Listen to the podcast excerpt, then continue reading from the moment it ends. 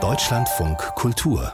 Studio 9 Mehr Schutz wünscht sich Transnistrien von Russland. Und um Ihnen eine kurze geografische und politische Einordnung zu geben, Transnistrien gehört zur Republik Moldau, grenzt an die Ukraine, betrachtet sich selbst als unabhängig und wird international nicht anerkannt.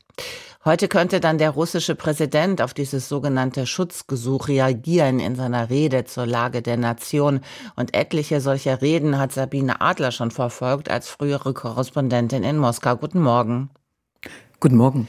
Warum hat sich der Abgeordnetenkongress von Transnistrien überhaupt zu so einem Hilfsersuchen in Richtung Moskau entschlossen? Ja, ganz vordergründig geht es darum, dass äh, man in Transnistrien sagt, dass so viel wirtschaftlicher Druck von Moldau kommt, dass es so nicht mehr weitergehen kann. De facto ist es aber so, dass dieses Regime in Transnistrien seit Jahrzehnten von Russland praktisch vollfinanziert wird, und zwar über die Lieferung von russischem Gas. Das wird dann verstromt und dieses Gas verkauft Transnistrien unter anderem auch nach Moldau.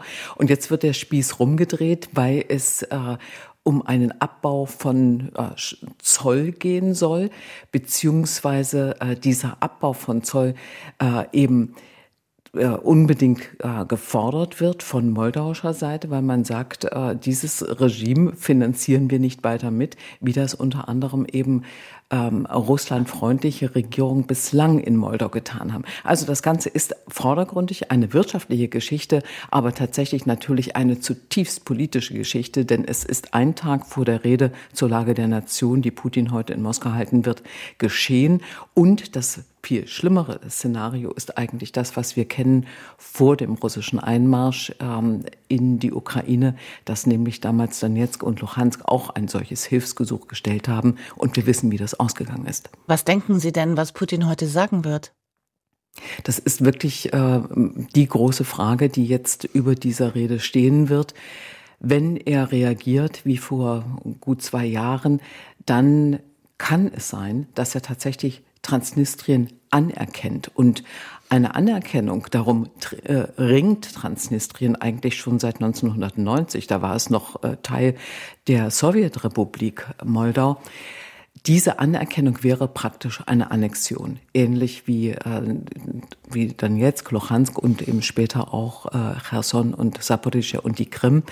Und dann würde sich die ganze Situation rund um die Ukraine noch einmal erheblich verschärfen. Wie groß ist das Risiko einer Eskalation in der Region, eben direkt an der Grenze zur Ukraine? Der CDU-Außenpolitiker Norbert Röttgen hat sich ja schon entsprechend besorgt geäußert, was unsere Nachrichten ja auch melden. Das Problem ist, dass in Transnistrien tatsächlich russische Truppen stehen und dass sozusagen äh, dieser Teil, das ist, äh, Transnistrien liegt ja an der äh, Westgrenze der Ukraine, dass von diesem Teilgebiet dann tatsächlich eine große Instabilität ausgehen könnte, wenn diese Truppen zum Beispiel aufgefordert würden, von Moskau für Unruhe zu sorgen. Und zwar in zwei Richtungen, sowohl in die ukrainische Richtung als auch in Moldau. Der Hintergrund dieser ganzen äh, Inszenierung ist, dass Moldau in diesem Jahr Präsidentschaftswahlen hat. Maya Sandu, die Präsidentin, ist äh, eine sehr moderne junge äh, Politikerin, die ganz klar auf EU-Kurs ist und sie will darüber hinaus in diesem Jahr ein Referendum über die EU-Mitgliedschaft abhalten lassen. Und das ist etwas, was äh, Russland natürlich ein Dorn im Auge ist, was es überhaupt nicht zulassen möchte.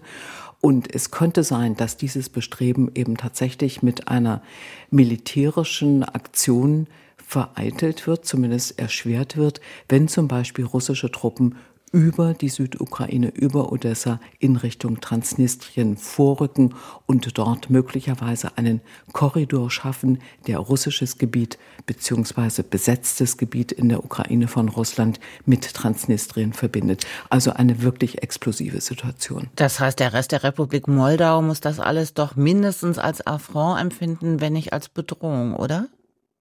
Ich würde auch denken, dass das Letzteres äh, der richtigere Ausdruck. Das ist eine echte Bedrohung, denn das klingt danach, als würde dieses Mal tatsächlich diese Separatismusbestrebungen von Transnistrien erhört werden. Die gibt es seit 1990. Es gab, zwei, äh, es gab sechs Referenden insgesamt, das letzte 2006.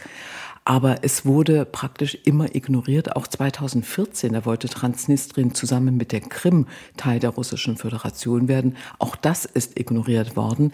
Aber wir wissen, dass die Situation heute eine andere ist und dass jetzt sehr viel schneller auch äh, es zu einer militärischen äh, ja, Explosion kommen könnte.